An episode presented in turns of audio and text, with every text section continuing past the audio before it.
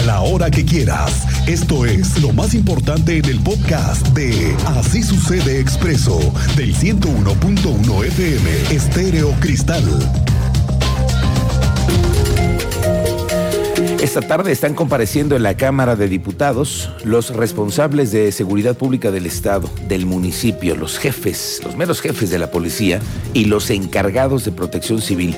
12 días después de lo sucedido, 12 días después, después de ya un diagnóstico mucho más claro de lo que pasó, de lo que pasó mal, de lo que se hizo mal y de lo que hicieron mal las autoridades ese día junto con la directiva del equipo.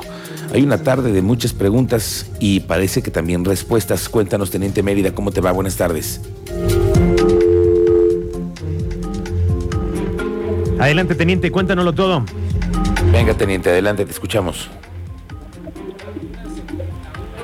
Encuentro todo por parte del titular de Secretaría de Seguridad Ciudadana. Están en este momento la comparecencia y justamente podemos ver en este momento cómo se está desarrollando, está la palabra en este momento los diputados, el diputado Orihuela en este momento está haciendo un cuestionamiento. Vamos a escuchar exactamente lo que está en este momento en proceso. No sé si a ustedes les baste las cuatro o cinco suspensiones y las cuatro, cuatro sanciones que se les ha dado a los diferentes públicos.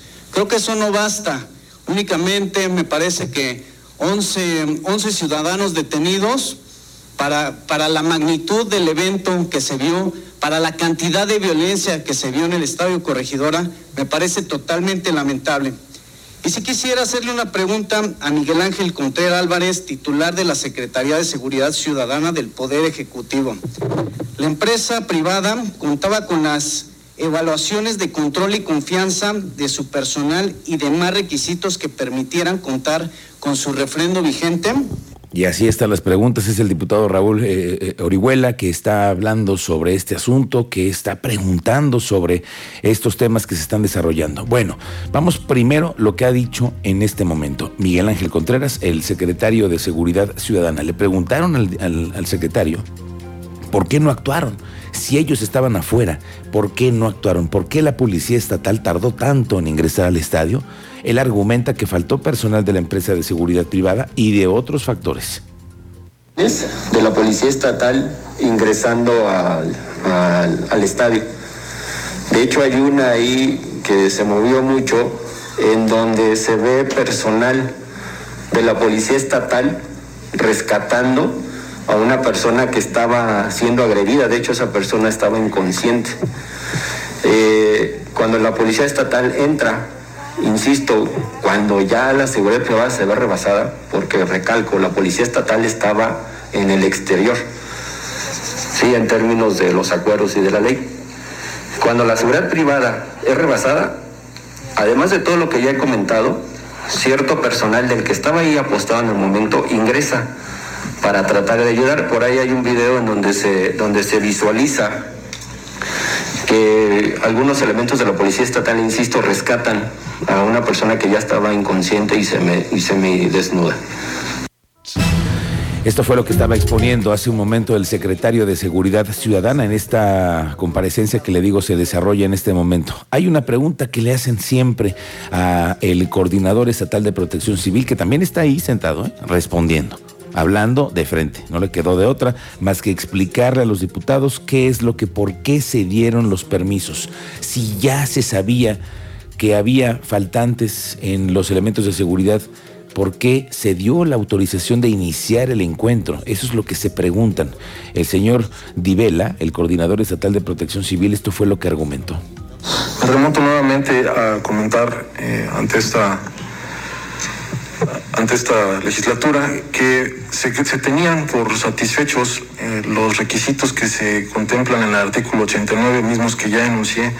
Y quiero nuevamente remontarme a la situación específica eh, en donde pudo haber una omisión por parte del personal adscrito a la a este, a este evento por cuanto ve a la verificación del personal de seguridad privada Nuevamente lo digo, no se corroboraron la, totalidad de los mismos debido a que la directiva y la empresa de seguridad privada contratada aseguró por escrito que se encontraban el resto de los elementos ya en su posición desde temprana hora y como quedó de manifiesto por parte de la directiva, pese a ello fue porque eh, confiando en esta situación es que el personal designado a la coordinación tomó la determinación de dar por iniciado el juego.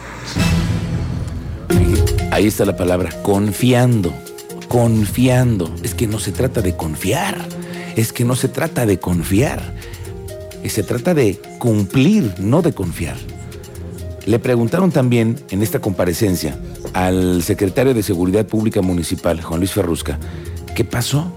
¿Por qué a las afueras del estadio habría riñas o conatos de violencia? ¿Cómo los contuvieron? ¿Qué hicieron ellos cuando estaban afuera? Porque hay que recordar que la policía estaba afuera. Ellos no entraron al estadio hasta que se les avisó, hasta que se les hizo un llamado por parte de las autoridades a 911. Las riñas, ¿qué pasó? Esto fue lo que dijo el jefe de la policía capitalina. Eh, se dio de manera casi sincrónica el evento en el sentido de, nos fue reportado que hubo una riña al interior, la seguridad privada, bueno, se suspende el evento y seguridad privada abre las puertas. Dado lo que ocurría al interior, inmediatamente la gente de forma desordenada, abrupta salió y eh, tuvimos un conato de riña en una de las puertas, lo cual precisamente nos alertó porque eh, ustedes recordarán en distintos eventos deportivos que se han llevado a cabo aquí mismo en la ciudad, eh, se, han, se han generado mayoritariamente a las afueras del estadio. Entonces, precisamente eh, se contuvo de manera inmediata, es decir, no hubo lesionados al exterior, pero sí hubo ese conato.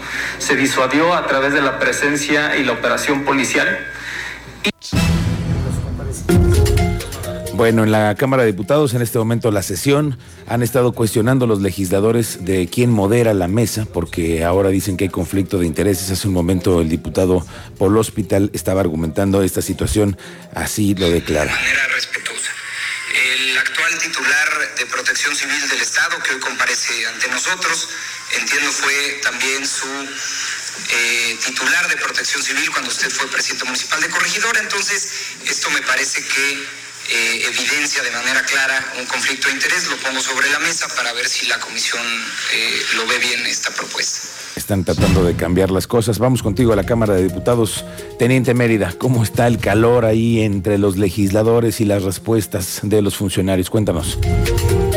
Muy buenas tardes, Miguel Ángel. Buenas tardes a nuestro auditorio. Pues con más dudas que respuestas aclaradas porque se han hecho cuestionamientos a los titulares, a los distintos titulares de seguridad pública y de protección civil, pero sigue habiendo detalles de información, en qué consistió la intervención, hay una explicación en tiempos específicos y horarios en los que se dieron las alertas y se tomaron las decisiones, dicen que llamaron a los policías que se encontraban en otras partes, lo que retrasó la oportuna intervención, nosotros estuvimos en el lugar más de 40 minutos y la policía no intervino en ese momento.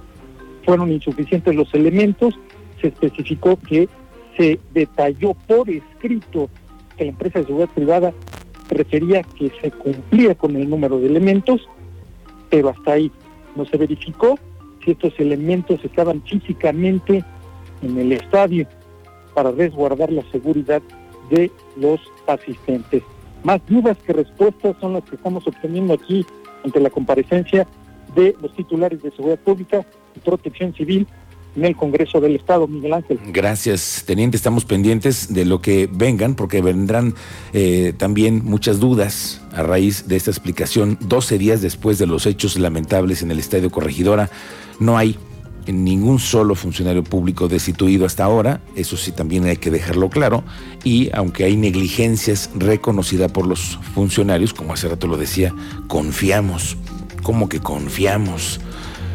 Ahí hay muchas dudas, lo iremos explicando más adelante. Esteban Hernández, el Razor, el último de los aficionados del Atlas, ya se fue a Jalisco, despegó hace un rato, me informan que ya despegó en una aeronave rumbo a Jalisco. Hasta aquí Se acabó la atención médica a los del Atlas. Ya se acabó.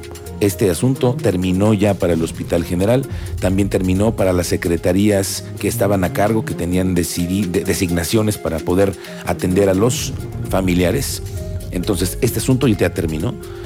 Los médicos que atendieron en el eh, nuevo Hospital General de Querétaro sacaron adelante la emergencia y sacaron adelante y sobrevivieron todos, todos los que llegaron al hospital. Bueno, vamos a platicar de otras cosas. El puente ferroviario que cruza Bernardo Quintana y del que se habla mucho, ¿eh?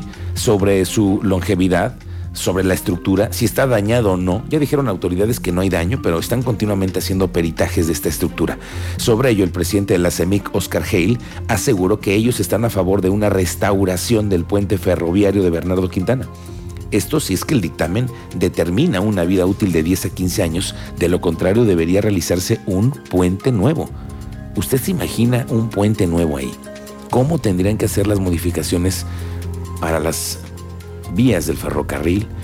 El tránsito de los ferrocarriles ahí es permanente. No te quiero decir cómo tendrían que hacer una estructura así en Bernardo Quintana sin afectar el tránsito tendrán que ser unos magazos. Bueno, dice Hale que la estructura no ha recibido mantenimiento desde hace muchos años y que los ingenieros especializados deben realizar un estudio profundo de sus condiciones. Hoy vamos a tener una plática bien interesante con un ingeniero en diseño mecánico y que también ha sido parte de lo, esta empresa que creó este puente, que lo construyó desde hace mucho tiempo. Y escucharemos a un especialista sobre este asunto.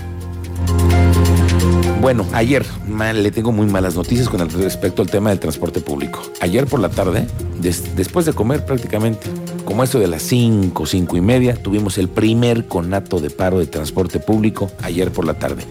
A más de una decena de choferes, David López Padilla estuvo ahí al frente. Mire que ahora los funcionarios están atendiendo las cosas en el lugar.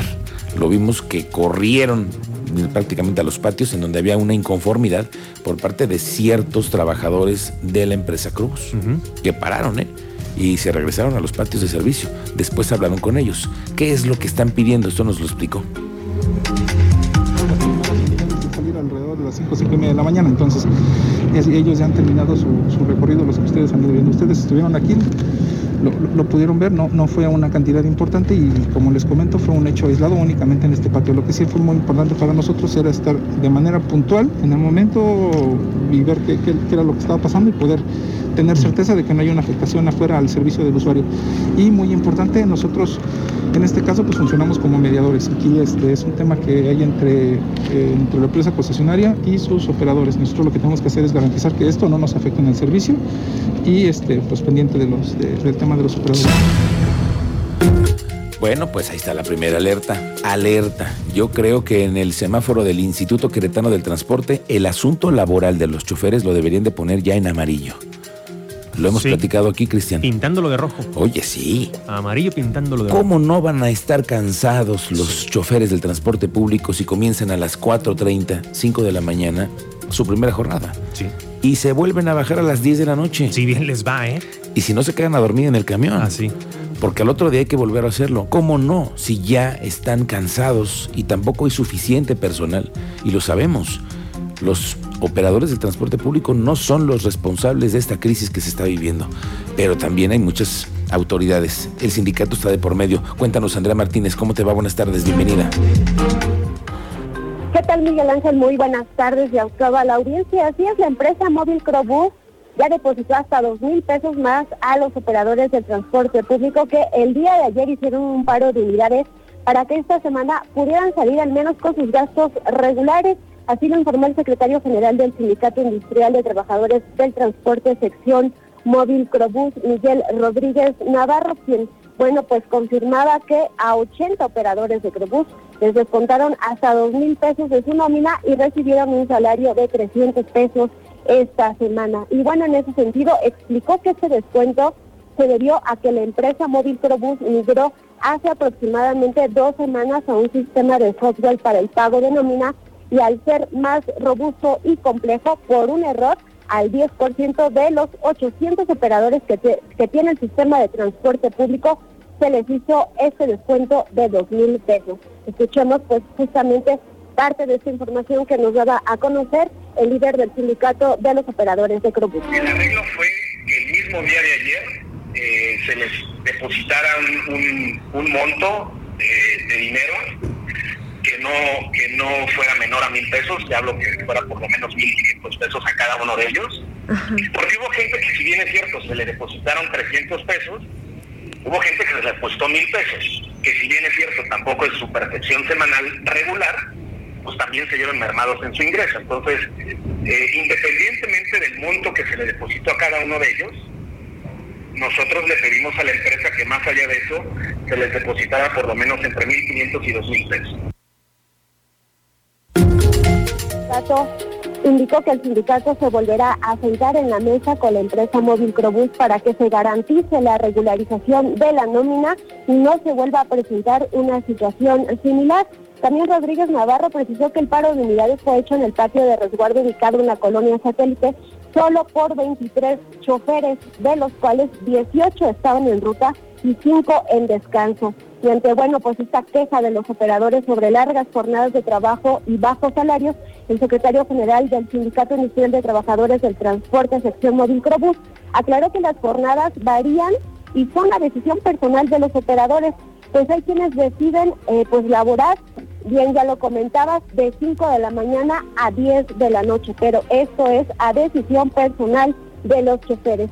Asimismo, sostuvo que el salario promedio también varía, va desde 14 mil hasta 17 mil pesos, así como de 10 mil a 14 mil pesos al mes, ya que ello, nos explicaba, también depende de los bonos adicionales que cumplan, pues hay eh, bonos, por ejemplo, eh, para, por el cumplimiento operativo, por portar el uniforme, por no verse involucrado en un accidente vial, por puntualidad y asistencia, también por entregar la cuenta completa, por mencionar algunos. Incluso, bueno, eh, pues afirmaba que los salarios de los operadores de Crobús en Querétaro son de los más competitivos del transporte público en el país. Esta fue la información, Miguel Ángel.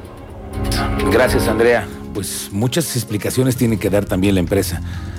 La empresa que es la responsable del transporte público, que es Crobús, la que es dueña de todas las concesiones, porque la oferta laboral que tienen en este momento no es la mejor, y lo sabemos, lo vamos a ir platicando más adelante.